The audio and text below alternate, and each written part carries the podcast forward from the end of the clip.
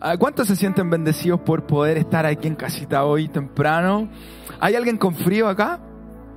Bueno, yo soy del team frío, team calor en verdad, porque me gusta mucho el calor, lo prefiero más que el frío, pero ah, qué buena idea que has tenido de llegar a este lugar. Que Dios te bendiga muchísimo. Siéntete bienvenido.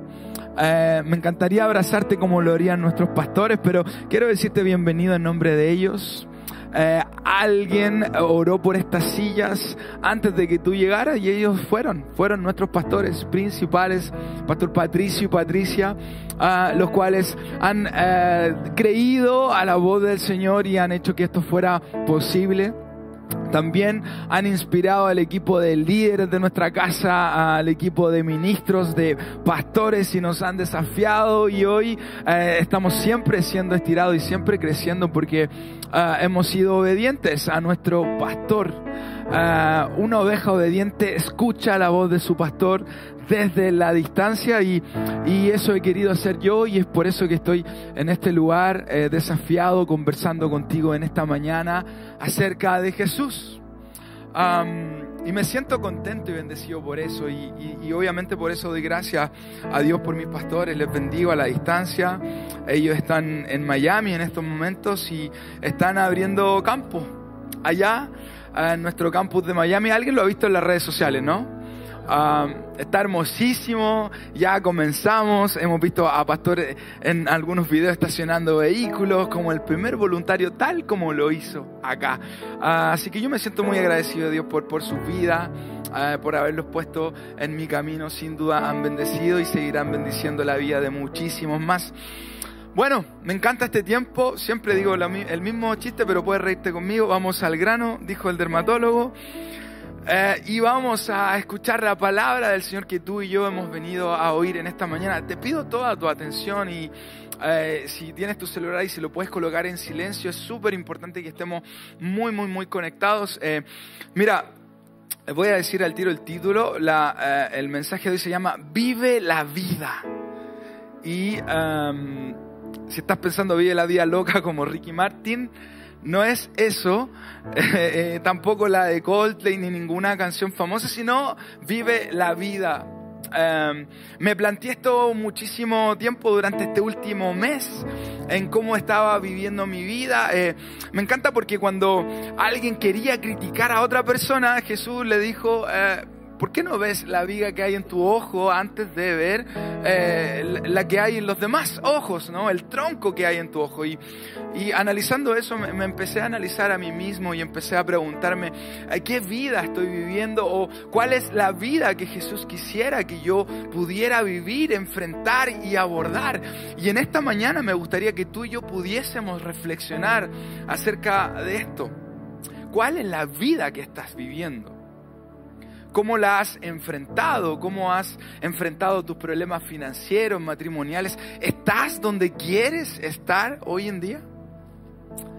Ah, y si te vas a tu infancia, podrías eh, decir, ¿sabes qué? Sí, todo esto lo tenía planeado tenía pensado estar donde estoy hoy en día. Si tú me preguntas a mí, nada de esto estuvo ni siquiera en algún plan, ni siquiera en algún sueño de mi vida. Por ejemplo, el hoy día poder estar predicando contigo, hablando de Jesús.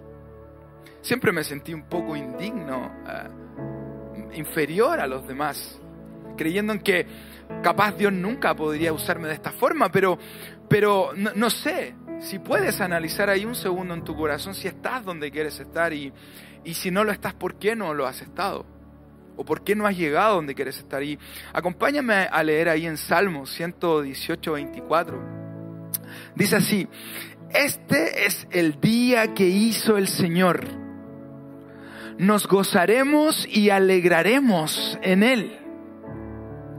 Y cuando dice esto en Salmos, este es el día, se refiere a todos los días. Tengo a mi hermana viviendo conmigo, tiene 13 años y entro a su cuarto en la mañana, abro la puerta para despertarla para ir al colegio eh, y no lo he hecho, pero me encantaría hacer esto. Este es el día que hizo el Señor, nos alegraremos. Y ella despertando así. Mm. Eh, y tú y yo muchísimas veces estamos viviendo la vida de esa forma.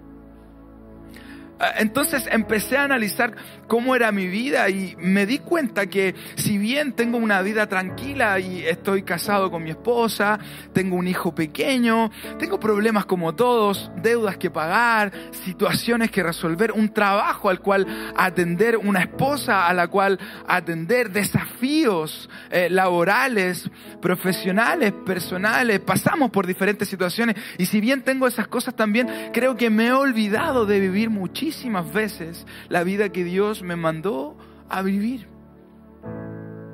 Y no sé si te has olvidado alguna parte de vivir, ¿no? Estamos más preocupados de, de del final eh, de sentarnos a la mesa y comer, que en la preparación, creemos que la preparación no es parte del almuerzo, pero sí lo es, es una parte donde disfrutamos los aromas, el proceso, donde conversamos con nuestra esposa y preparamos una rica cena y, y luego nos sentamos, todo eso forma parte de la escena de la comida, pero nos olvidamos muchísimas veces de disfrutar todas las partes de nuestra vida. Y la sociedad nos ha vuelto completamente apáticos con la vida. Si te pregunto qué hay en tu agenda para el lunes, capaz que alguien tenga un plan, pero capaz que alguien me diga, sabes, los lunes voy al trabajo de 8 hasta las 6 de la tarde, luego llego a casa, como con la familia y luego me acuesto y y, hay algún sueño, hay alguna meta, tal vez ninguna meta, hay ningún sueño, porque, ¿sabes, Francisco? No, me, alcanza solo para llegar a fin de mes. Mi única meta es vivir eh, de mes a mes, pagar el arriendo. Estoy, mi única meta es que salgan mis documentos para poder obtener un trabajo, pero eso de sueños y de lograr algo se quedó bastante distante de lo que yo creí un día hacer, de lo que yo quería hacer con mi vida. Y y, la sociedad sí o sí nos volvió apático en muchísimas áreas de nuestra vida, indiferente, solamente estamos viviendo el día a día. Y mientras estaba eh, eh, investigando acerca de esto y, y en cómo nos sentimos, empecé a ver mi vida, pero también empecé a ver la vida de los demás. Y descubrí algo increíble que está sucediendo. Y digo increíble no de bien, sino de mal. Eh, hay una forma de vivir que han adaptado algunas partes del mundo y, con esto eh, quiero como contarte esto que leí. Eh, se llaman eh, hiki, hik, hikikomori, que significa aislados o más bien miedo a vivir. Y los hikikomori son, ah, es una forma japonesa de vivir donde ellos han adoptado en vivir solo en sus habitaciones durante el resto de su vida. Y yo dije, wow, yo he estado mal, pero nunca como para vivir siempre en una habitación. Y los hikikomori eh, han sido una parte de Japón bastante grande, se estima que son 541 mil personas se da en países desarrollados y en países subdesarrollados, o sea, en países donde la tecnología prima en las calles, donde hay acceso al teléfono, donde hay acceso al internet eh, y donde obviamente son muchísimo más tecnológicos, pero los hikikomori son unas personas que viven completamente aisladas de la sociedad. Yo decía, qué increíble esto que, que estamos viviendo en estos tiempos. Jamás pensé que alguien podía vivir en una habitación, en su cuarto, encerrado durante el resto de su vida. Y los psicólogos y psiquiatras dicen, no sabemos por qué está sucediendo esto. Lo que sí sabemos es que ellos se sienten ahí. Ese es su lugar seguro, su habitación. Y se encierran y no salen más. Algunos de ellos han expresado que ha sido por miedo, por temor, y claro, es un problema de salud mental. Y si bien no tienen ninguna medicación, no hay ningún trastorno, no hay ningún diagnóstico oficial, estas personas han desarrollado una apatía total por la sociedad. Ya no se relacionan. Ya no pueden comunicarse con su entorno. Las madres de estos hijos eh, dicen que solo le llevan almuerzo a sus hijos, pero llevan años sin conversar. Y es que la cultura de Japón ha llevado a estas personas a vivir de esta forma. Hay una cultura de vergüenza, de temor. La presión de los padres contra los hijos ha llevado a que tengan una vida completamente aislada. Pero Francisco, ¿qué tiene que ver eso? Eso no, aparece en la Biblia. No. Es que, que, quiero contarte un ejemplo porque Jesús era muy bueno para contar historias y ejemplos y esta es una de ellas y esta no es una historia, esto está ocurriendo en nuestra sociedad. Y esto no solo está pasando en Japón, está pasando en España, está pasando en Francia, está pasando en Canadá, específicamente lugares donde en el futuro AR Ministries también va a estar. Y, sabes, esta cultura se ha desarrollado y ha traído muchísimo. Y mientras veía un documental acerca de esto, anoté algunas frases que decían estos chicos que se habían rehabilitado de esto. Habían dejado de ser hikikomori, habían dejado de aislarse de la sociedad. Y estas eran las palabras que ellos expresaban. Mira, escucha conmigo esto, lo que voy a decir. Un hikikomori decía lo siguiente, culpaba a todos de lo malo que era la vida no quería morir, pero tampoco quería vivir. Me encerré en mi habitación durante 10 años. Otro chico decía, pasé 7 años jugando videojuegos en pijama. No quería salir de mi habitación. Otro chico dijo, no logré perdonar a mi jefe por despedirme. Me sentí avergonzado ante mi familia y no pude salir de mi habitación durante los próximos 10 años. Otro joven de 32 años decía, tenía vergüenza de no haber logrado nada en mi vida a los 32 años. Me encerré y nunca más salí. A los 32 años se encerró, murió a los 45 años en Japón, en su habitación, solo. Otro chico dice, tomaba medicamentos todos los días porque me sentía triste. Nadie entendía pasé encerrado cinco años. La ciencia ha descrito este fenómeno como los que tienen miedo a vivir. Y en otros artículos lo han definido como la adolescencia eterna. Wow, ¿sabes? Mientras veía esto y leía también acerca de esto, miraba a mi hijo eh, de un año y seis meses de edad y miraba a mi hermana con 13 años de edad y mi corazón se, se agitaba muchísimo. Ayer, por ejemplo, cuando nos reunimos con los jóvenes y estuvimos cantando aquí en casa, yo decía entre mí, Señor, aquí está nuestro corazón, aquí está el corazón de tus jóvenes, por favor, haz algo.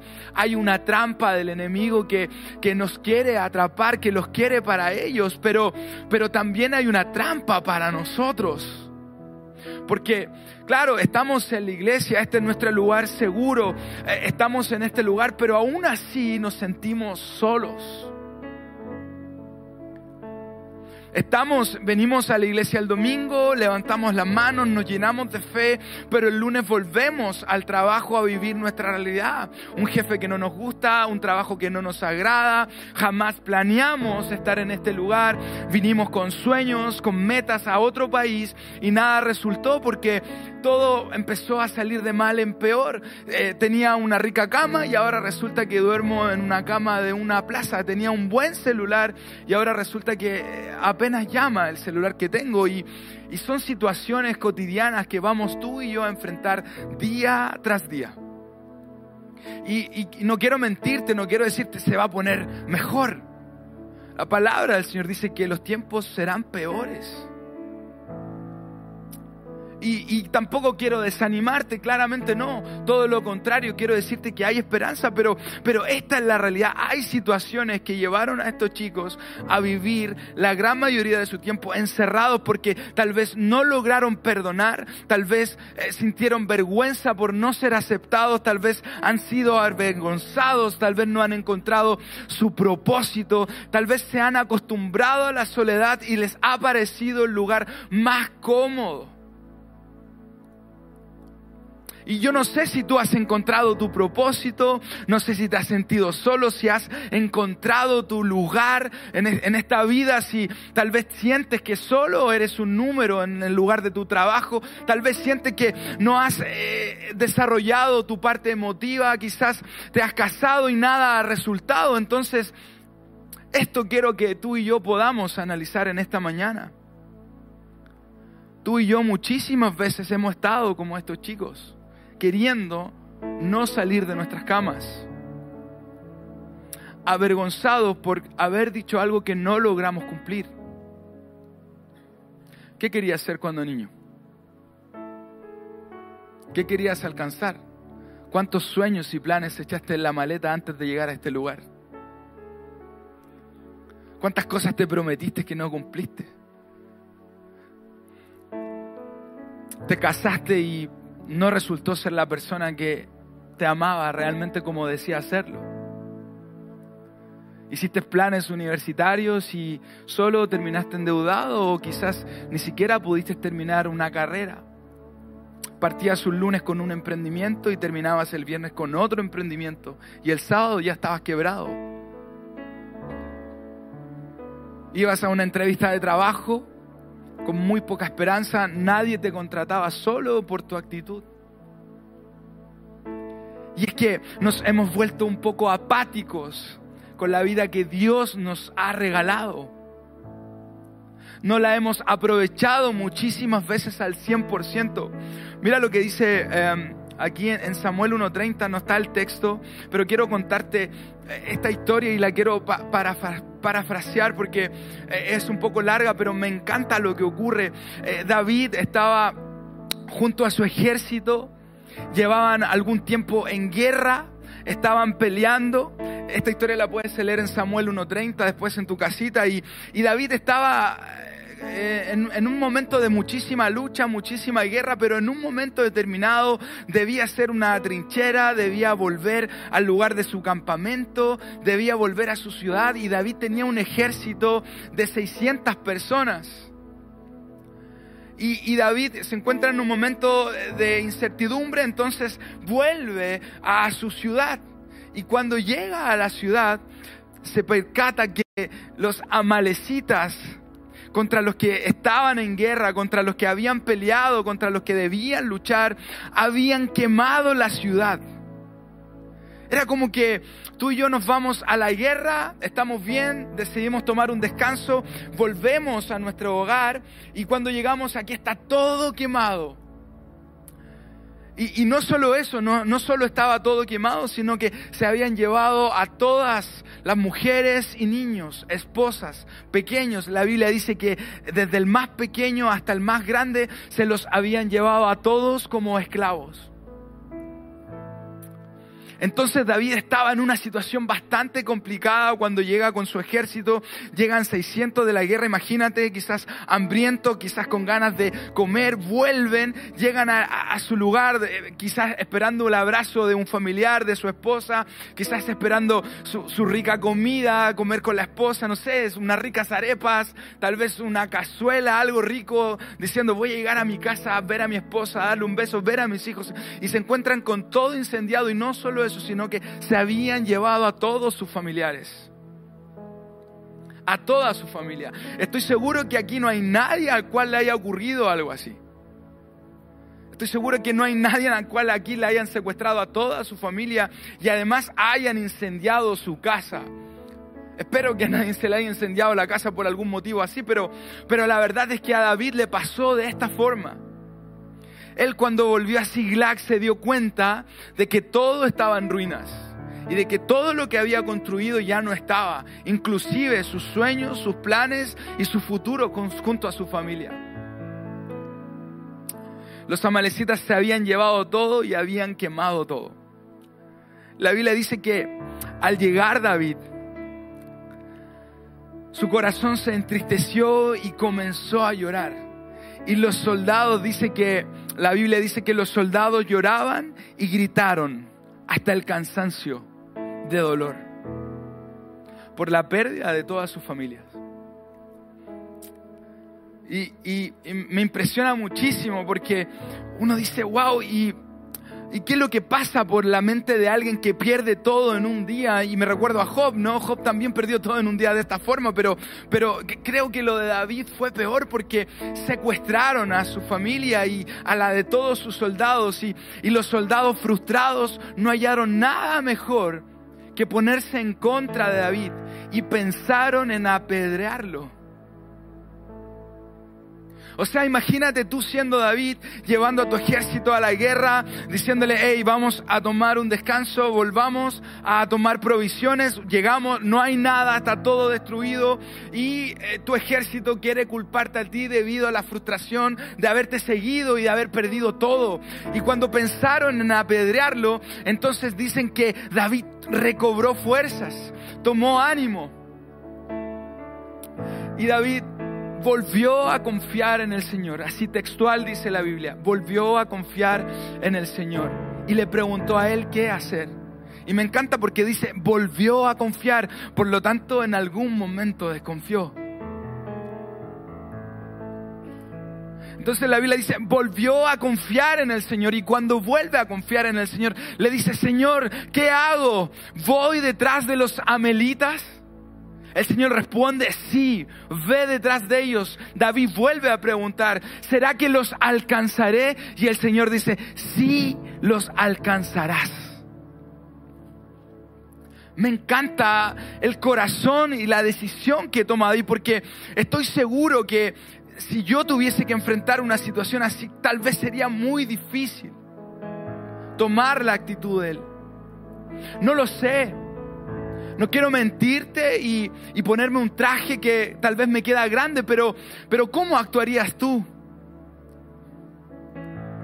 Si fueras el David, sin duda, esta vida nos ha apartado de muchísimas cosas y nos hemos olvidado de vivir. Miramos todos nuestros planes y nuestros sueños y la verdad es que son bastante pocos, bastante pequeños para el Dios grande que tú y yo tenemos.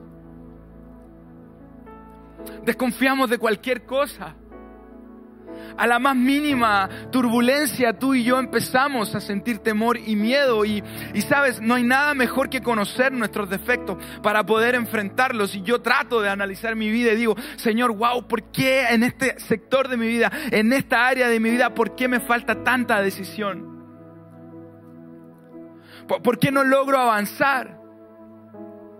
Y, Satanás nos ha querido atacar con muchísimas cosas. En nuestra habitación mental estamos pensando todo el tiempo en todo lo que no hemos hecho, en todo lo que hicimos mal, en todo lo que nos han robado y en lo que hemos perdido, pero jamás nunca hemos decidido volver a confiar. Y nos olvidamos súper fácil. Pareciera que es algo aprendido para nosotros, olvidarnos de las promesas del Señor. ¿Te recuerdas del profeta Elías? Estaba escapando, lo querían matar, se metió en una cueva, el Señor le dijo, Elías, ¿qué haces aquí? Queriendo decir que Dios estaba ahí también con él. ¿Qué haces aquí? Y en otras palabras, ¿no? le dice, bebe come, largo camino queda aún. Hay muchísimo aún más por hacer. Pero Satanás ha ideado un plan para destruir tu matrimonio. Satanás ha ideado un plan para destruir tus finanzas. Mientras tú estás ocupado en algunas cosas, Él está saqueando todo de tu hogar. Mientras tú estás ocupado en algunas cosas de esta vida, entonces Él está ocupado de entebrenecer tu mente, de sembrar cosas negativas, de sembrar todo aquello malo. Él está preparando el fuego para comenzar a incendiar tu familia. Él está preparando todo para comenzar a robarte todo lo que te pertenece. Pero tú y yo estamos ocupados de cosas vanas. Salomón diría, todo es vanidad. Y sí, nos pasamos el 80% de nuestro día en la vanidad del trabajo ocupado en otras cosas y no ocupado del reino del Señor. Y, cuando me refiero al reino del Señor, sabes, no todos van a ser pastores, líderes y ministros, no.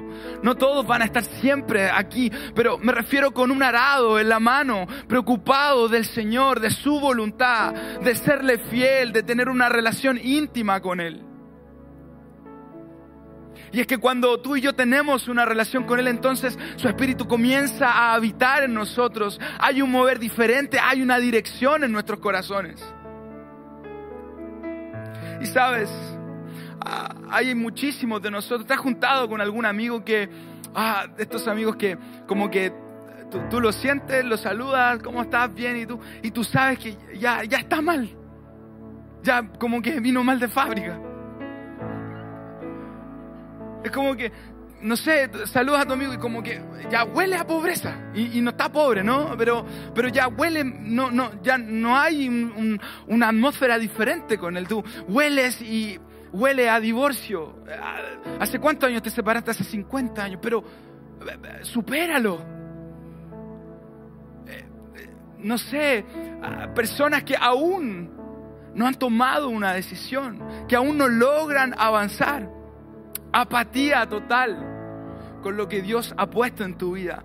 Todos conocemos a alguien que está de esa forma y dice, ah, yo anotaba acá decía, wow, qué difícil es, pero ah, me encanta la analogía de eh, con un arado en la mano. La palabra del Señor dice que eh, nadie es digno del reino de los cielos si es que con su arado en la mano mira hacia atrás.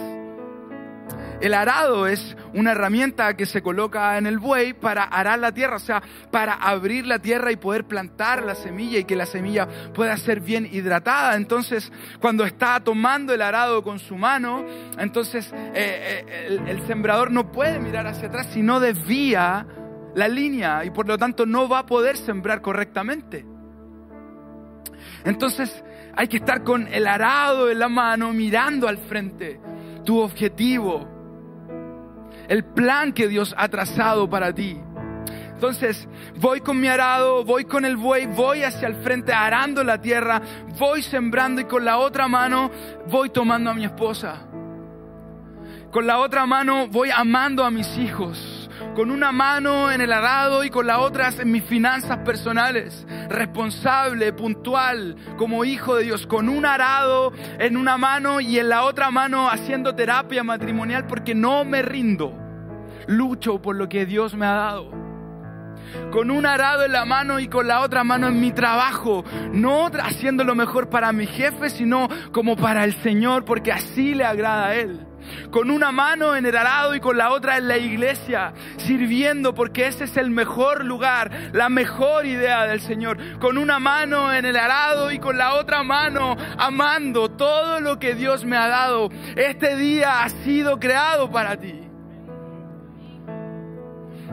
Y sabes, cuando pienso en eso, digo, Señor, cuánta sabiduría hay en tu palabra, con, no sé, con una mano en el arado y con la otra en el gimnasio para los que estamos sobrepeso. Nuestra vida es práctica y debemos brillar donde quiera que estemos. Tú y yo somos creados para brillar, ser luz de este mundo. Entonces, ¿qué tal si con una mano el arado y con la otra amando a nuestro jefe? amando las cosas difíciles, los tiempos de flaqueza, de escasez. Sigo con mi arado mirando al frente, sembrando y haciendo la buena obra de Jesús. Y no, y no nos seguimos desviando con diferentes situaciones de la vida. Mira lo que dice en Efesios 5, 15, 16, dice, así que tengan cuidado de cómo viven.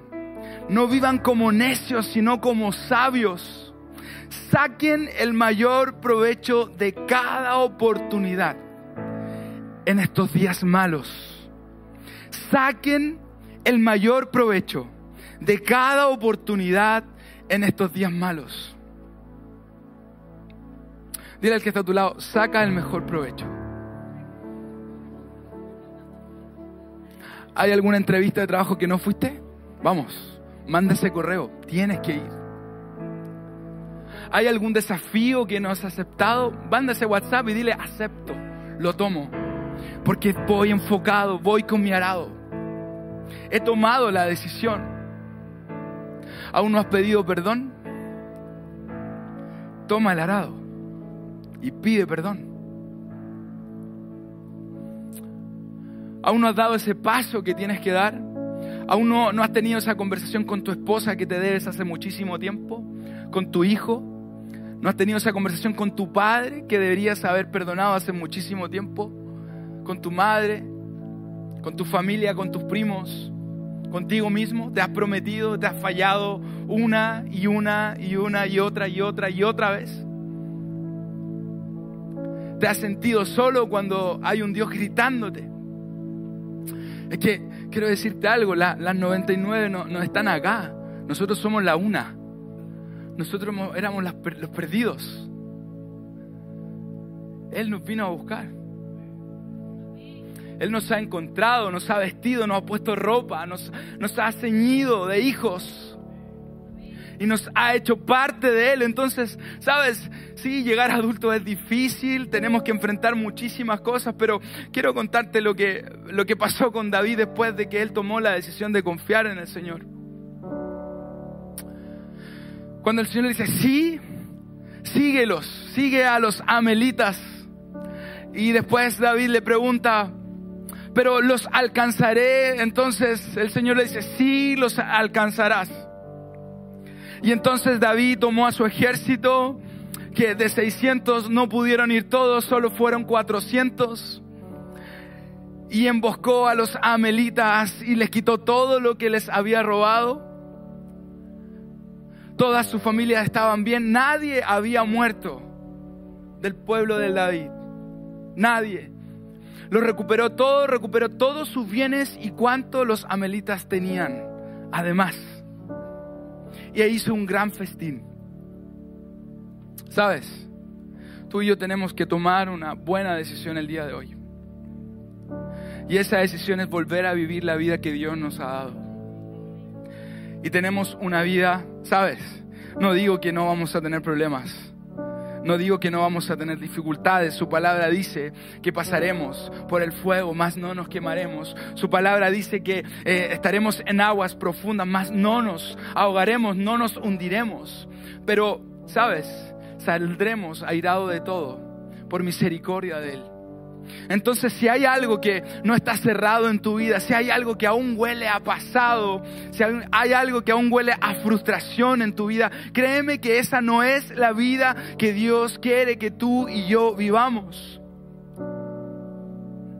Mira lo que dice en Santiago 1, 6, 8, dice, pero tiene que pedir con fe, sin dudar nada, porque el que duda es como una ola del mar que el viento lleva de un lado a otro. Quien es así, dice, no crea que vaya a recibir nada del Señor. O sea, el que es como una ola que va de un lado a otro, no espere recibir nada del Señor. Dice, quien es así no crea que vaya a recibir nada del Señor porque hoy piensa una cosa y mañana piensa otra y no es constante en su conducta. Eso está en Santiago 1, 6, 8. El que duda no recibirá nada. Y no lo digo yo, lo dice su palabra. El que es inconstante, entonces no llegará al fin. ¿Qué tal si tú y yo hoy decidimos ser constantes? ¿Qué tal si tú y yo decidimos tomar hoy el arado y no mirar atrás? Y decir, Señor, voy confiado a todo lo que tú tienes para mí. Pasaré por dificultades, pasaré por situaciones muy complejas, tal vez me sentiré solo, quizás varios días no querré salir de mi cama, quizás estaré frustrado en mi matrimonio, quizás estaré frustrado en mis finanzas personales, quizás tal vez muchos problemas me agobiarán, quizás tendré depresión, quizás pasaré, pasaré por crisis de ansiedad, tal vez sufriré crisis de pánico, pero yo voy a seguir con mi arado apuntando hacia el frente, creyendo en que tú me darás la victoria porque hoy decido volver a confiar en ti. Quiero vivir la vida que tú me quieres dar, Señor Jesús. Quiero vivir la vida que tú has preparado para mí. Este es el día que el Señor ha creado para ti. Puedes levantar un fuerte amén a eso. Hoy hay una buena oportunidad para decir que sí creo. Creo en ti, Jesús. Creo en tus promesas. Sabes, podrías decirme, Francisco, no he encontrado un propósito en mi vida. Hace un tiempo atrás le pregunté a un hijo de un amigo, le dije, ¿cuál es tu propósito de vida? Y me dijo, no lo sé. Sus ojos se humedecieron, los míos también. Porque yo le decía, wow, ¿sabes? Yo jamás pensé que el propósito mío iba a ser amar a las personas, servir en la iglesia, es lo que más amo hacer.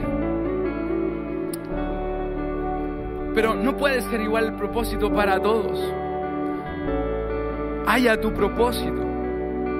está ahí guardado en tu corazón. El Señor dice que donde está tu corazón, ahí está tu tesoro y anhelo con todo mi corazón que este sea el lugar donde esté tu tesoro, pero, pero sabes, todo lo que hagas, hácelo para el Señor. Honralo a Él donde quiera que tú estés. En cualquier trabajo, en cualquier situación, honra al Señor para que Él te pueda guiar y te pueda elevar muchísimo más allá. Mateos 22, 37 y es el último verso, dice, ama al Señor tu Dios con todo tu corazón, con todo tu ser y con toda tu mente. Ese es el primer mandamiento y el más importante. Dice, hay un segundo mandamiento parecido a este y dice así, ama a tu semejante como te amas a ti mismo. Comienza a amar desmedidamente, entonces vas a encontrar tu propósito. Comienza a amar a tu vecino, comienza a amar a tu jefe, comienza a amar a tu esposa como debiese ser desde el principio, comienza a amar a tus hijos, comienza a tomar tu arado por la mano y los problemas y comienza a luchar porque Dios va a ir enfrente de todo lo que se te oponga. Así como David tuvo que tomar una decisión en tiempos difíciles, ¿cuál va a ser la decisión que vas a tomar el día de hoy? ¿Qué vas a decirle al Señor? Señor, vuelvo a confiar en ti. ¿Será que puedo recuperar todo lo que perdí?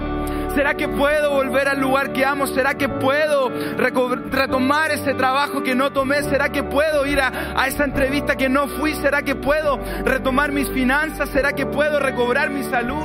¿Será que esto que me está afectando hoy lo puedo tornar en algo bueno? ¿Será que hay un plan mayor para mí? Y sí, el Señor va a responder, sí lo hay, hijo mío. Deposita tu fe en mí. Yo estaré contigo hasta el final del tiempo. Así está escrito. Yo creo en en esa verdad. No sé si tú lo crees, pero mi corazón arde. Sus promesas están aquí. Él está en este lugar y su Espíritu Santo se está moviendo. Es una muy buena mañana para decirle, Señor, vuelvo a confiar en ti. Quiero vivir la vida que tú me has dado. Independiente de las situaciones, sigo confiando con mi arado, firme, seguro, creyendo en tu voluntad, que es perfecta y agradable. Gracias, Señor. Así lo creo. Iglesia, ¿qué tal si ahí en tu lugar cierras tus ojos? Y este es un muy buen tiempo para, para decirle al Señor que, que estamos en este lugar. No sé si, si hay alguien en la sala que nunca ha aceptado a Jesús como su Salvador.